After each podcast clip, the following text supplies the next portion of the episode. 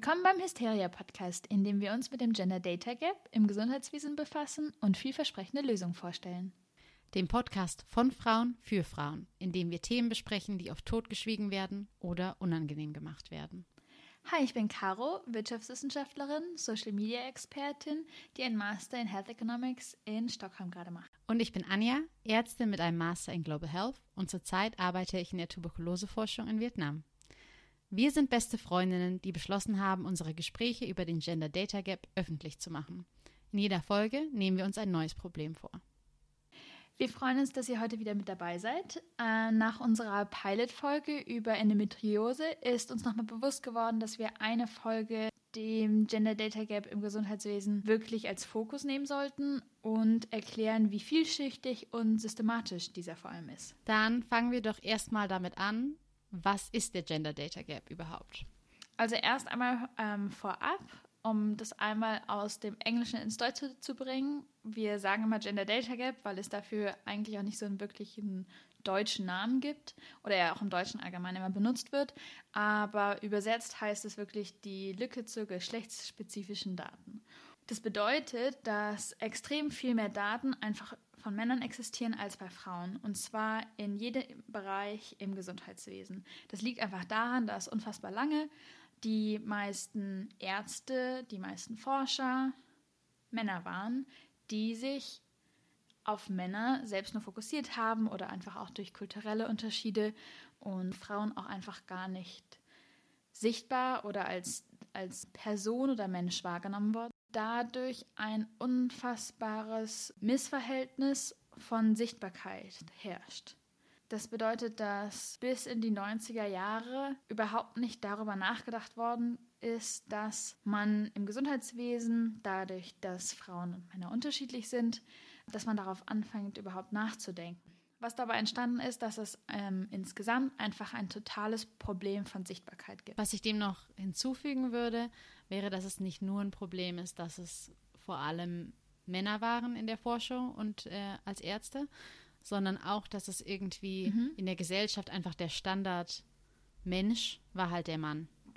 Also wir, wir gendern ja. jetzt ja auch in Deutschland, was eine tolle Entwicklung ist, auch wenn ich persönlich manchmal noch hinterherhinke, einfach ich, weil ich nicht in Deutschland gewohnt habe.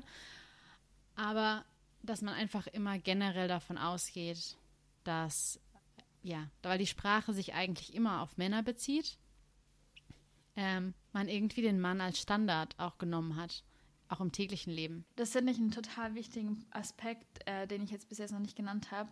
Du hast vollkommen recht, dass einfach die Sprache schon alleine da einen großen Anteil hat. Ähm, eine witzige Geschichte, die ich letztens gehört habe, ist, dass das schon so, dass das so übertragen ist, jetzt nicht im, im Gesundheitswesen, aber einfach von der Sprache her, dass im Deutschen ist Brücke weiblich, die Brücke, und im Französischen ist es männlich. Und ähm, die Adjektive, die Brücken zugeschrieben werden, im Deutschen und im, im, Französischen, sind komplett unterschiedlich, einfach nur weil sie vom Generium ein anderes ähm, Geschlecht haben.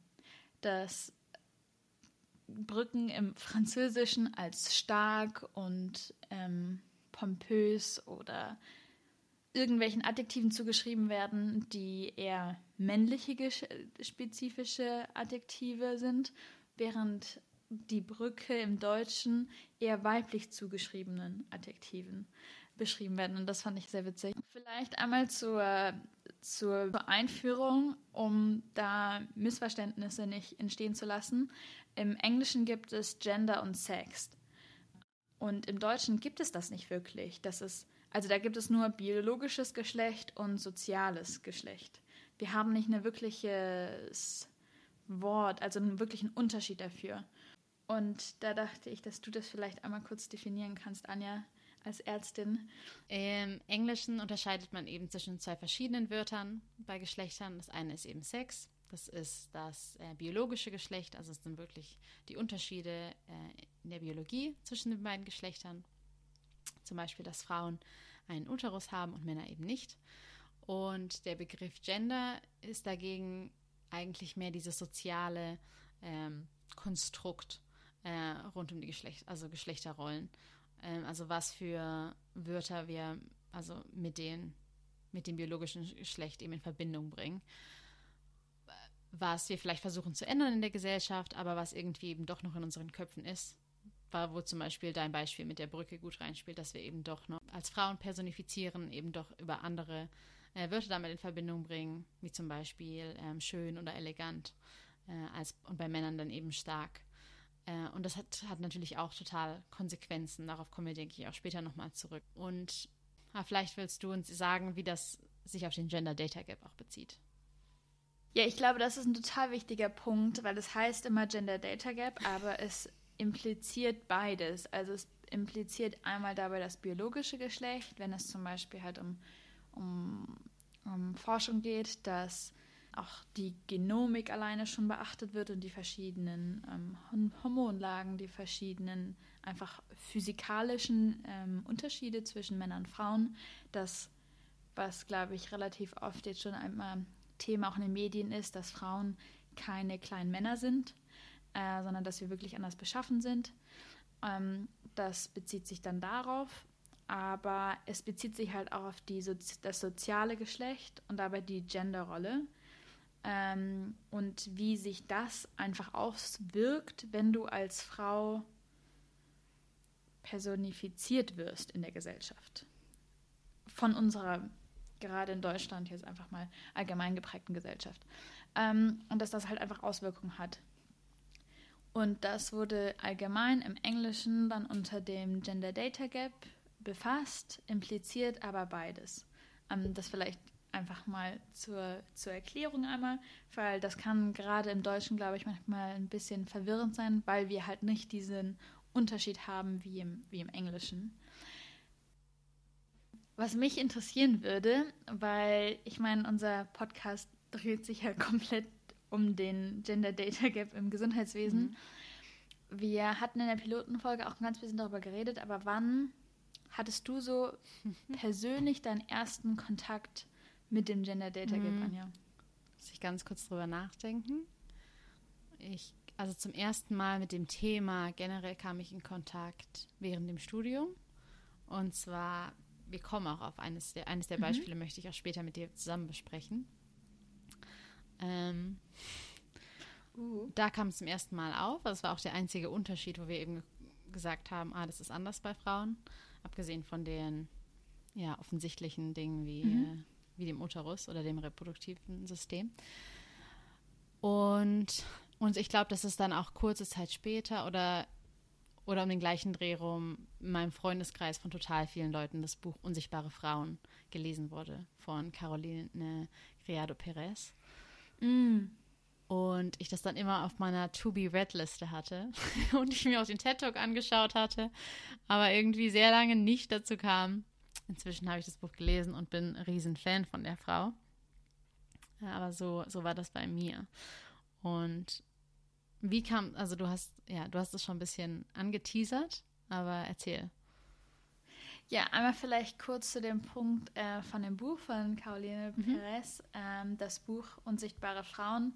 Ähm, vielleicht für die, die es jetzt bis jetzt noch nicht gelesen haben, ist es ein mega interessantes und sehr spannendes Buch, genau zu dem Thema, worüber wir auch die ganze Zeit reden. Sie befasst sich dabei halt nicht nur im Gesundheitswesen auf die Diskrepanz von Daten, sondern auch auf die, also auf jeden Bereich in unserem Leben, wo Frauen nicht repräsentiert werden, nicht die Sichtbarkeit haben, die sie haben sollten ähm, und welche Auswirkungen das hat und wie systematisch die dabei sind im, in, im, in allen unseren Systemen.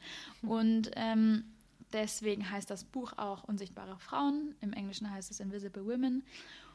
Und ähm, ja, das ist definitiv auch einer meiner, also für mich war es einer der ersten Bücher, die ich über das Thema wirklich gelesen habe, wo ich mich wirklich sehr ähm, spezifisch mich damit angefangen habe auseinanderzusetzen.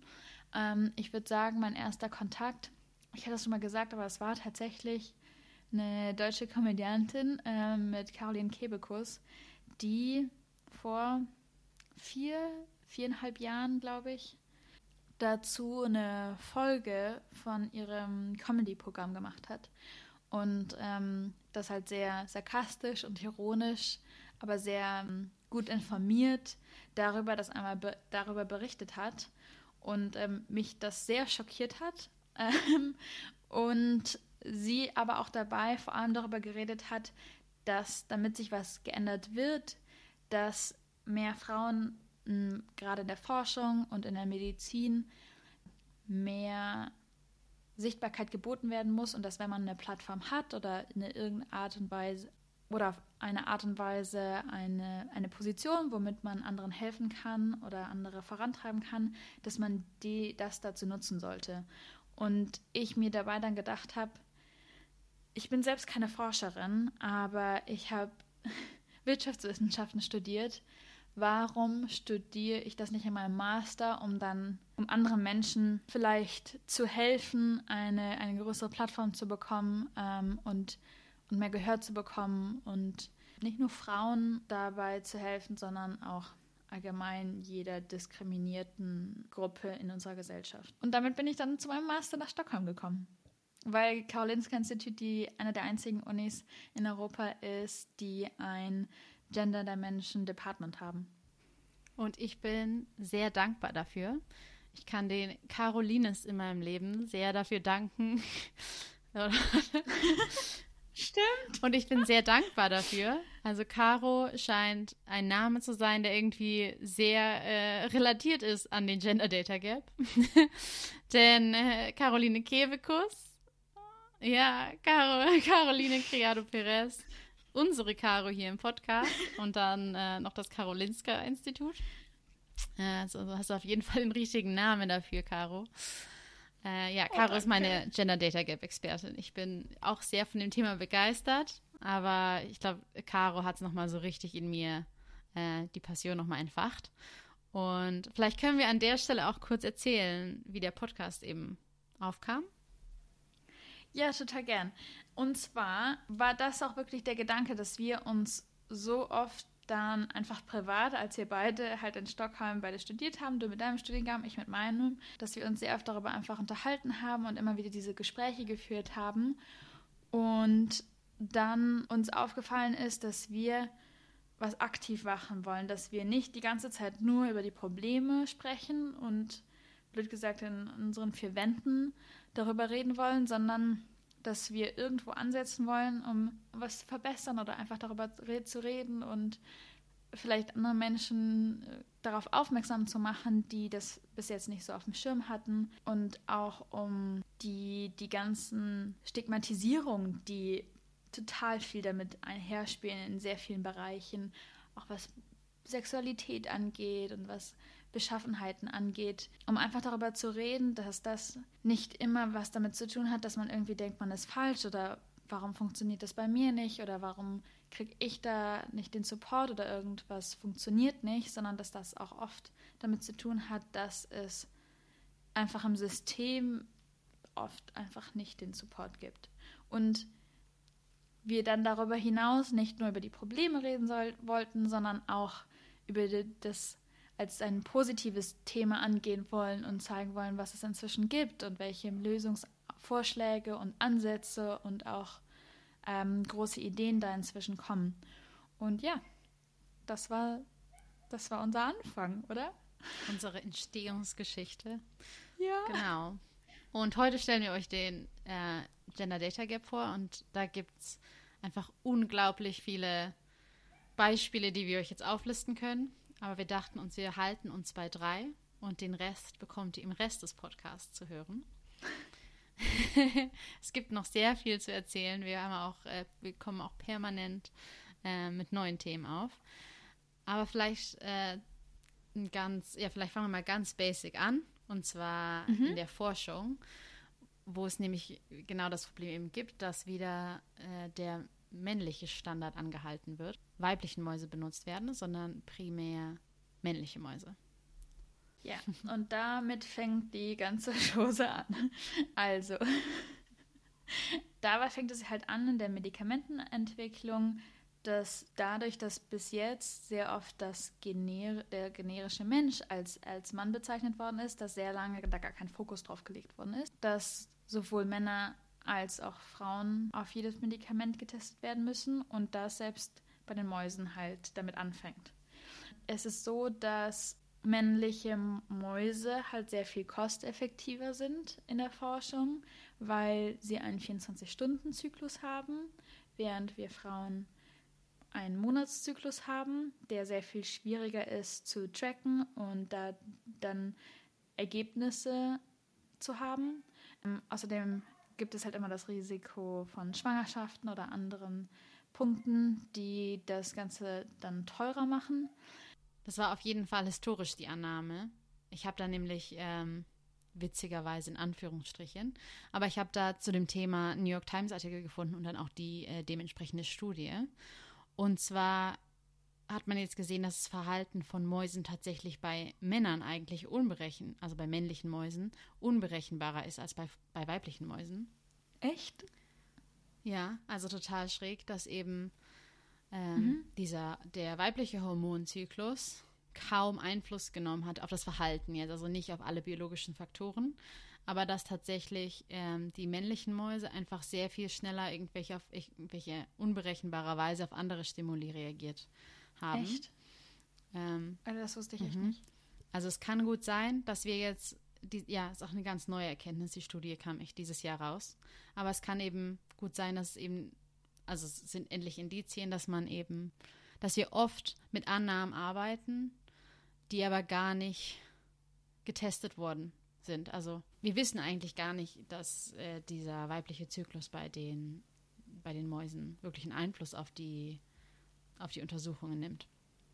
Weil auch bei Menschen ist es so, dass Frauen durchlaufen eben den Hormonzyklus über 28 Tage. Das ist aber re relativ regelmäßig.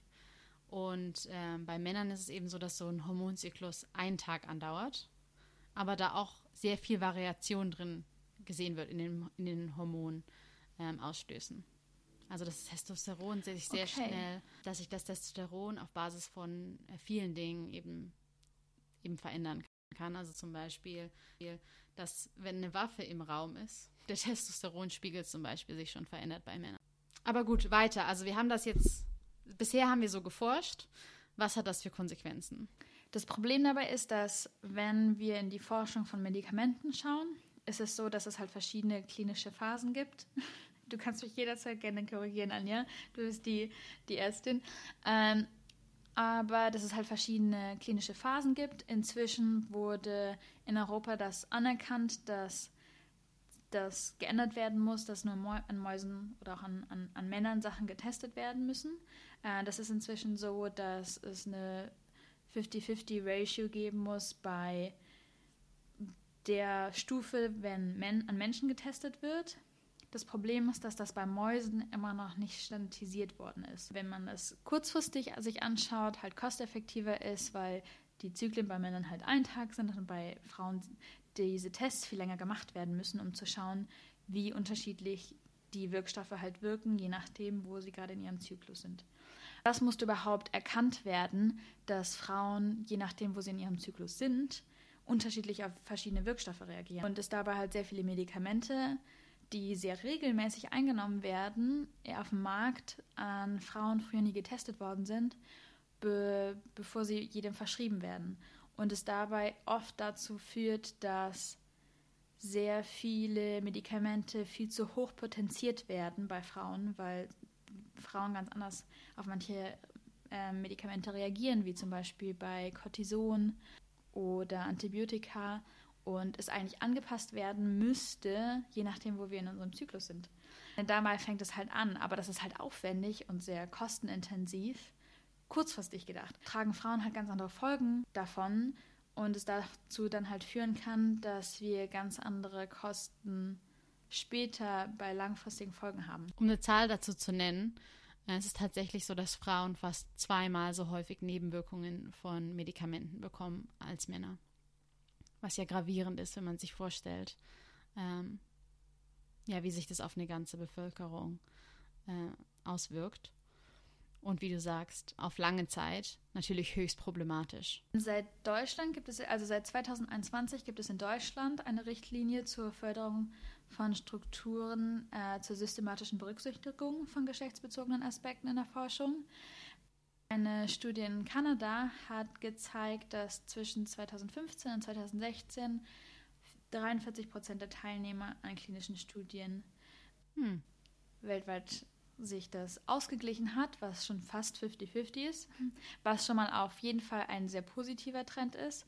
Ähm, was man aber auch zum Beispiel sagen muss, dass man gesehen hat, dass die amerikanische Arzneimittelbehörde, die FDA, ähm, zwischen 1979 und 2000 Medikamente vom Markt genommen hat, wo sich dann herausgestellt hat, die wurden vom Markt genommen, weil acht ein sehr viel größeres Risiko für Frauen dargestellt hat und die deswegen vom Markt genommen werden muss.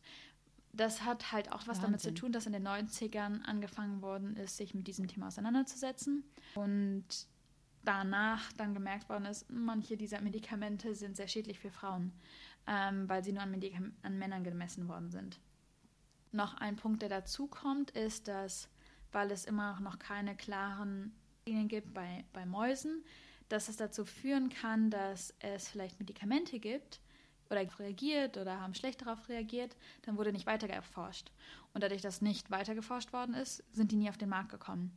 Dadurch, dass man, manch, wenn man weiter forscht, kann es halt manchmal dazu führen, dass man dann erst erkennt, dass es für was ganz anderes zum Beispiel hilfreich ist. Also so wurde ja zum Beispiel Viagra erfunden. Das sollte doch eigentlich ein Herzmedikament sein. Diese, diese Punkte gibt es aber nicht bei Frauen, weil gar nicht erst angefangen worden ist. Es werden halt sehr viele mögliche Lösungswege im, im Keim, Keim dabei erstickt. Fun Fact dabei, ähm, Yale hatte 2015 eine Studie zu einem für Frauen bestimmten Medikament und Davon waren 23 von 25 Teilnehmer Männer. Oh. Ähm, und wie kann da das sein? wird das ganze Thema dann zum Absurdum geführt, weil das ist genau das Problem. Je nachdem, in den USA gibt es diese Richtlinie noch nicht, wie in, in der EU. Und dabei kommt es dann dazu, dass es halt auch immer noch mit den Annahmen, die wir halt heutzutage haben, kosteneffektiver ist, an, an Männern zu testen als an Frauen. Ähm, wenn es dabei um Medikamente für Frauen geht, wird es halt schräg. Äh, und deswegen muss halt einfach immer noch darüber geredet werden oder immer mehr das zum Thema gemacht werden, weil es halt große Auswirkungen für uns haben kann. Und ich meine, darüber, deswegen reden wir auch in diesem Podcast äh, in jeder Episode über eins dieser Themen, aber das als kurze, jetzt sind wir ein bisschen ausgeschweift, aber das so als kleinen Aspekt, einfach nur, wo die Probleme schon in der Forschung anfangen. Ja, danke dir. Ich habe von dem Beispiel in Yale noch gar, also noch nie gehört. Ist ja richtig absurd, dass sogar für Medikamente, die für Frauen gemacht sind, einfach nur Männer, also vor allem Männer, ähm, in die Studiengruppe aufgenommen werden. Ähm, und ich finde auch gerade. 2015. Ja, ich finde auch gerade der Punkt, viel potenzielle Medikamente es geben könnte, die wir einfach verpasst haben, weil wir, ja. weil wir eben an, an vor allem männlichen, ähm, männlichen Mäusen forschen. Jetzt, das ist ein, jetzt hatten wir ja. gerade ein Beispiel aus der, äh, jetzt hatten wir ein Beispiel aus der Forschung. Jetzt kommen wir zu einem anderen Beispiel, was mehr wirklich auf die Praxis bezogen ist. Und auch zu dem Beispiel, äh, mit dem ich zuerst in äh, Berührung gekommen bin, und zwar äh, zum Thema Herzinfarkt. Das erste, mit dem du in Berührung gekommen ja, bist. Ja, es war das, es war auch das einzige Thema, was wir äh, geschlechterspezifisch erwähnt haben. Also im Sinne von, ah, einen, ein Krankheitsbild äh, sieht verschieden aus bei verschiedenen Geschlechtern. Oder es war das erste. Also ich glaube, dass vielleicht kamen danach noch mal ein paar Sachen auf, aber das war das einzige Mal, dass wir das wirklich so bewusst besprochen hatten. Ich denke, dass jeder ein bestimmtes Bild hat zum Thema Herzinfarkt. Also wenn ich, wenn ich dich jetzt fragen würde, Herzinfarkt, was kommt da für so ein Bild bei dir auf? Also die werden ja auch oft so klassische Symptome genannt, dass man vor allem diese Schmerzen im Brustbereich hat und die sich dann ausstrahlen in den Armen. Ja, oder? also blöd gesagt, aber wenn ich jetzt an, wenn man so einen Herzinfarkt denkt, dann kommt bei mir klassisch schon fast wie so eine Filmszene, wo äh, wo ein Mann irgendwie am Tisch ist, sitzt mit seinem Steak und seinem Bier daneben.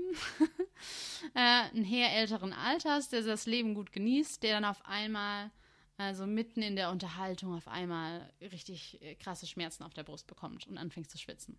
Also so Also das Bild kommt bei mir zuerst auf. Ich glaube, das ist auch in den Medien einfach. Es gibt ja total viele Filmszenen, wo genau diese Szene vorkommt. ähm, und das Interessante war eben medizinisch im Jahr, genau, also diese Schmerzen auf der Brust, das Ausstrahlen in den Arm, das sind alles im ähm, Schwitzen zum Beispiel, sind alles Symptome für einen Herzinfarkt. Und das wird auch, äh, das werden auch die typischen Symptome genannt.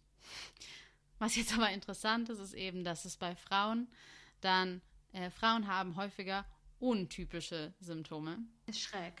Was ja in sich selbst problematisch ist, weil wir eben jetzt wissen, es gibt eben Symptome, die öfter bei Männern vorkommen und es gibt Symptome, die öfter bei Frauen vorkommen. Die Norm ist. Aber da zwischen typisch und untypisch zu unterscheiden, wir messen alles am Mann und wenn der, wenn der bestimmte Symptome hat, zu einem Krankheitsbild, dann ist das typisch. Und bei Frauen ist es eben so, dass diese untypischen Symptome sind dann, dass es, ähm, dass es eben auch so ein ähm, schwere Gefühl sein kann oder so einfach so eine Enge, manchmal auch äh, Übelkeit. Ähm, einfach, dass es nicht dieses akute, dieser akute Schmerz, sondern dass es einem generell ein anderes Unwohlsein ähm, bereitet.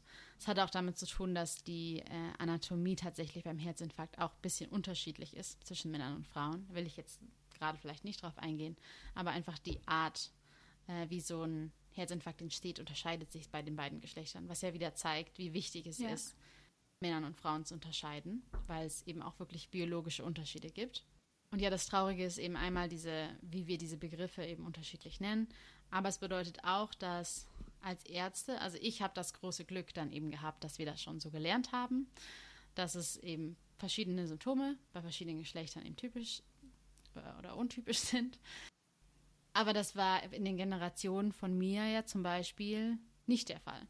Ich weiß auch nicht, ob das überall in allen Ländern so ist. Ich hatte das Glück, in Niederlanden haben wir das schon so behandelt. Aber es führt eben dazu, dass Frauen weiterhin eine höhere Sterblichkeitsrate haben an Herzinfarkten und dass sie zum Beispiel auch seltener irgendwie in die kardiologische Reha überwiesen werden. Also es hat auch Konsequenzen für, für Frauen auf lange Sicht. Nicht nur, nicht nur, wie werden sie wahrgenommen im Krankenhaus, sondern es hat auch Konsequenzen für, den, ja, für ihren Krankheitsverlauf. Das ist ja einer der großen Punkte, also die auch, das inzwischen mehr öffentlich gemacht wird, aber für die das vielleicht noch nicht bis jetzt gehört haben, ähm, dass es unfassbar viele Fehldiagnosen gibt. Also deswegen haben wir auch zum Beispiel unseren Podcast Hysteria getauft, weil Frauen dabei unfassbar oft als hysterisch bezeichnet werden. Also Frauen wird dann gesagt, weil ihnen halt auch schlecht ist oder an andere Symptome zeigen als Männer und wenn Ärzte, die können auch nichts dafür, das ist ja, das Problem ist ja auch woanders. Aber wenn das dabei nicht ernst genommen wird und das nicht beigebracht worden ist während ihres, ihres Studiums, ähm, wird Frauen dann sehr oft gesagt, dass sie, dass sie vielleicht eine Panikattacke haben oder dass sie sich nicht so aufregen sollen, dass sie erstmal, dass denen ganz andere Fragen gestellt werden als bei Männern. Und eine Studie herausgegeben hat, dass in Großbritannien der Fehldiagnose um 59 Prozent höher ist bei Frauen als bei Männern. Was einfach unfassbar ist. Also wenn man sich das in, in Zahlen anschaut, kann, was du auch gerade gesagt hast, Anja, von welche Auswirkungen das haben kann, es hat halt echt ja. Sehr gravierende Auswirkungen. Es ist auch so, dass 30 Tage nach einem Herzinfarkt mehr als doppelt so viele Frauen sterben als bei Männern. Und sind halt halt Punkte, die, wo es in ja. dem Sinne verschiedene klassische, auch eigentlich so einfache Bilder geben könnte, das aufgefangen wird und diese Diskrepanz verringert wird, was aber halt bis jetzt nicht passiert ist. Und ich finde eigentlich vor allem gruselig, dass dieses Beispiel kennen wir jetzt. Und hier wissen wir, dass es Unterschiede gibt. Aber wer weiß, wie viele andere Krankheitsbilder dieselbe Problematik in sich haben. Also wo wir einfach nicht wissen, dass Frauen andere Symptome haben, wo wir die einfach ja, wo wir den Zusammenhang noch nicht gestellt haben. Total. Ich glaube, das ist voll der wichtige Punkt, das auch zu sehen und sich dabei auch selbst immer zu hinterfragen, ob, also Forschung und Medizin das gesamte Gesundheitswesen ist ja auch etwas, was sich ununterbrochen wandelt. Ich glaube, das ist, was jeder mitbekommen hat durch jetzt Covid. Oft diese Dinge, die, die, die genannten Fakten sich auch wieder verändert haben, einfach weil so das Gesundheitssystem funktioniert. Das ist manchmal leider dann etwas irrend für die breite Bevölkerung geworden, aber diese Dinge verändern sich ununterbrochen und dabei sich dadurch auch immer selbst zu hinterfragen, ist das tatsächlich so oder ist das eine Annahme, die wir halt einfach haben, genauso wie mit den Mäusen, die sehr viel einfacher zu definieren sind als jetzt weibliche Mäuse. Anderes Thema, was vielleicht hinterfragt werden muss, ist, wie Frauen generell wahrgenommen werden im Gesundheitssektor. Beispiel auf Bezug auf Wartezeiten. Da gibt es auch den Begriff Pain Gap. Vielleicht willst du uns erläutern, was damit gemeint ist, Caro. Genau, also Pain Gap jetzt übersetzt heißt äh, dies, die Diskrepanz von wie Schmerz wahrgenommen wird. Und es gibt dazu inzwischen Studien, die besagen, dass Frauen mehr als bei 700 Krankheiten, darunter sechs unspezifische Krebsarten, später diagnostiziert werden als bei Männern. Und es sind einfach 700. Das sind die, die wir inzwischen kennen. Dazu kommt, dass Frauen oft längere Wartezeiten erleben als Männer, bevor sie medizinische Behandlung oder Unterstützung bekommt. Und das hat was damit zu tun, dass, wie ich jetzt schon eben gesagt habe, Frauen sehr oft, wie auch beim Herzinfarkt im spezifischen Sinne, Frauen oft als hysterisch bezeichnet werden. Es wird jetzt nicht mehr hysterisch genannt, sondern es wird dann gesagt, sind sie gerade überlastet oder sind sie gestresst. Und Dabei werden sie dann oft nicht ernst genommen in ihren Schmerzen. Diese traditionellen Vorstellungen, die einmal durch die Sichtbarkeit von Frauen in der Vergangenheit sich dabei entstanden sind und durch verschiedene andere kulturelle Konzepte, dass die, dass die allgemeinen Schmerzen bei Frauen nicht so wahrgenommen werden wie bei Männern. Und Frauen dabei oft gesagt werden, dass sie dramatisch sind oder ihnen das Gefühl zumindest gegeben wird und sie dabei unfassbar übersehen werden in ihren tatsächlichen Symptomen. Und es darüber gibt es, jetzt komme ich einmal noch mal kurz auf Social Media, aber dazu gibt es inzwischen sehr viele persönliche Geschichten auf Instagram und TikTok, wo Frauen erzählen, mit wie vielen Krankheiten sie missdiagnostiziert wurden, bis irgendjemand dann mal rausgefunden hat, was sie eigentlich haben.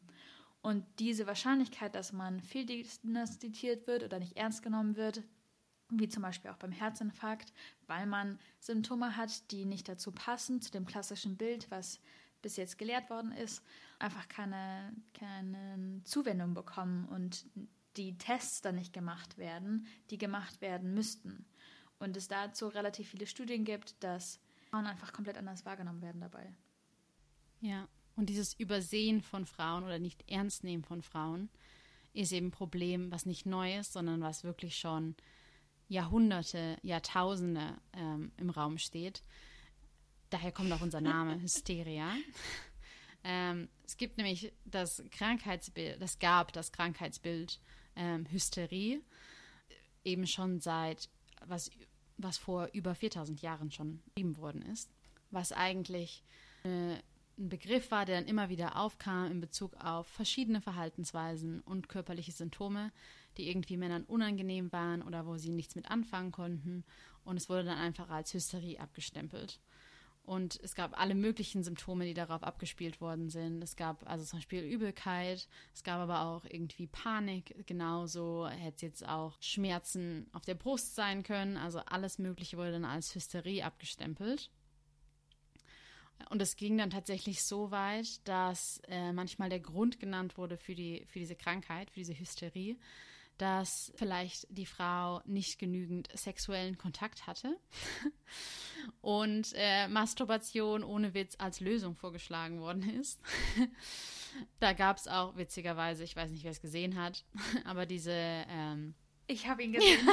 diese Rom-Com auf, auf Netflix über die Erfindung des Vibrators. Ähm, inwieweit das jetzt wirklich stimmt. ja, weiß ich nicht. Aber es ist auf jeden Fall Es gibt auf jeden Fall Nachweise darauf, dass es tatsächlich in der Gesellschaft akzeptiert war oder unter den Ärzten oder unter den Heilern damals irgendwie akzeptiert wurde, dass, dass vielleicht Frauen nicht genügend Samen äh, erhalten hatten oder nicht genug sexuell stimuliert wurden und deswegen dann medizinische oder psychische Probleme hatten. Was ja komplett absurd ist. Noch problematischer ist eben die Tatsache, dass dadurch, dass man diesen, diesen Grund hatte, auf den man irgendwie alles schieben konnte, total viele Probleme einfach vernachlässigt wurden bei Frauen. Es ist wirklich erschreckend. Aber das ist ja. genau halt der Punkt, dass es halt, auch wenn man es wirklich geschichtlich einordnet, einfach unfassbar lange hingenommen worden ist oder auch so verbreitet oder Frauen dabei auch sehr unterdrückt worden sind. Und es wird halt auch noch echt etwas dauern, bis es möglich ist, dass das überhaupt kein Thema mehr ist oder dass diese Form von Diskriminierung nicht mehr in der breiten Gesellschaft reflektiert, wahrgenommen oder hingenommen wird. Und umso wichtiger ist, dass wir halt alle darüber reden oder dass wir uns auch da dem bewusst sind und unsere eigene Stimme benutzen, etwas dagegen zu tun und diese Punkte auch einfach immer zu hinterfragen. Ja, was und was muss sich dann eben konkret ändern? Ich denke, der erste Schritt ist, dass wir uns alle bewusst werden müssen, dass wir oft den männlichen Körper als den Standard sehen und den Frauenkörper als den atypischen Körper. Ich denke, dass wir das vor allem ändern müssen und dass in dem Sinne wir Daten sammeln müssen, getrennt voneinander. Also einmal für Frauen, einmal für Männer, weil eben viele biologische Prozesse in den beiden Körpern einfach anders ablaufen. Was würdest du den Leuten noch mitgeben? Ein, ein, kurzer Einschub dazu, weswegen ich glaube, es gerade unfassbar wichtig ist, dass das jetzt gerade zum Thema wird, ist, dass ich glaube, inzwischen hat jetzt jeder mitbekommen, welche mit ChatGBT, welch, wie viele AI-Tools gerade auf den Markt kommen, wie viele digitale Lösungen auch im Gesundheitswesen gerade hinzukommen, dass dabei die, die man bedenken muss, dass das jeder dieser Systeme von Menschen geschrieben worden ist. Und je nachdem, wer diese Person ist, auch die eigenen Biases da reinschreibt. Ähm, wenn jemand davon nicht betroffen ist, zum Beispiel als weißer Cis-Mann, und, und mit irgendeiner Diskriminierung dabei äh, bis jetzt im Alltag damit zu tun hat, kann es halt dazu kommen, dass das nicht in diese Datenerfassung eingeht, um ein Programm zu schreiben. Das kann aber dazu führen, dass die, ein AI-Tool mit verzerrten Daten dann bespielt wird und lernt und auf der Basis dieser verzerrten Daten dann Ergebnisse ausspucken wird. Und dafür ist es halt total wichtig, dass in diesen starken Veränderungen gerade diese Punkte mit eingespielt werden, nicht nur im Medizinbereich, auch in ganz vielen anderen Bereichen wie gerade im Finanzierungssystem, dass dabei die, diese strukturellen Probleme nicht nur in der Vergangenheit herrschen, sondern jetzt auch noch mit in die Zukunft getragen werden. Und es da total wichtig ist, dass das zum Thema gemacht wird, dass diesen Themen Sichtbarkeit gegeben wird und dass es dabei auch finanzielle Unterstützung gibt, dass es von vor allem von, von der staatlichen Seite, von der politischen Seite zum Thema gemacht wird, dass es dafür Richtlinien gibt, was ja auch, wie wir schon vorher gesagt haben, langsam angefangen wird, dass dazu verschiedene Richtlinien seit 2021 es auch klar gibt. Vielleicht als allerletzter Punkt ist, dass ganz wichtig ist, dass bei dem Gender Data Gap es sich dabei letztendlich nur um die Spitze des Eisberges handelt. Ja, genau, weil es sind ja nicht nur Frauen und Männer, die unterschiedliche Biologien haben. Ähm, und generell, wir hatten von den biologischen Unterschieden gesprochen, aber es gibt eben auch total viele äh, gesellschaftskonstruktmäßige Unterschiede. Und es ist eben wichtig, dass dabei jeder mitgenommen wird und nur eine sehr spezifische Gruppe. Also es ist eben wichtig, dass wir unsere Daten und unsere Forschung sich eben und unsere Gesellschaft widerspiegelt und dass dabei eben jeder mitgenommen wird, unabhängig von seinem Geschlecht, äh, seiner Herkunft, der sexuellen Orientierung. Ähm, genau. Weil da sind wir zum Beispiel als weiße Frauen zum Beispiel sehr viel mhm. weniger diskriminiert als andere ethnische Gruppen. Also zum Beispiel bezüglich zum Beispiel dem, den unterschiedlichen Wahrnehmungen, wie Schmerz behandelt wird, ist zum Beispiel bei Afri afroamerikanischen Frauen extremer Unterschied für wie viel weniger Schmerzmittel die zum Beispiel bekommen. Ich habe das auch selber mitgemacht, also selber miterlebt teilweise in der Praxis. Echt? Habe ich auch selber teilweise miterlebt in der Praxis, wie, wie man einfach andere, von anderer Herkunft oft getan werden, leider. Ja, ähm, genau deswegen machen wir diesen Podcast, dass man einfach darüber redet, weil es geht ja nicht darum, wir, wir sind alle mit Biases, ähm, mit Arten von Diskriminierung und, und Hinnahme von diesen groß geworden in Deutschland oder im deutschsprachigen Raum.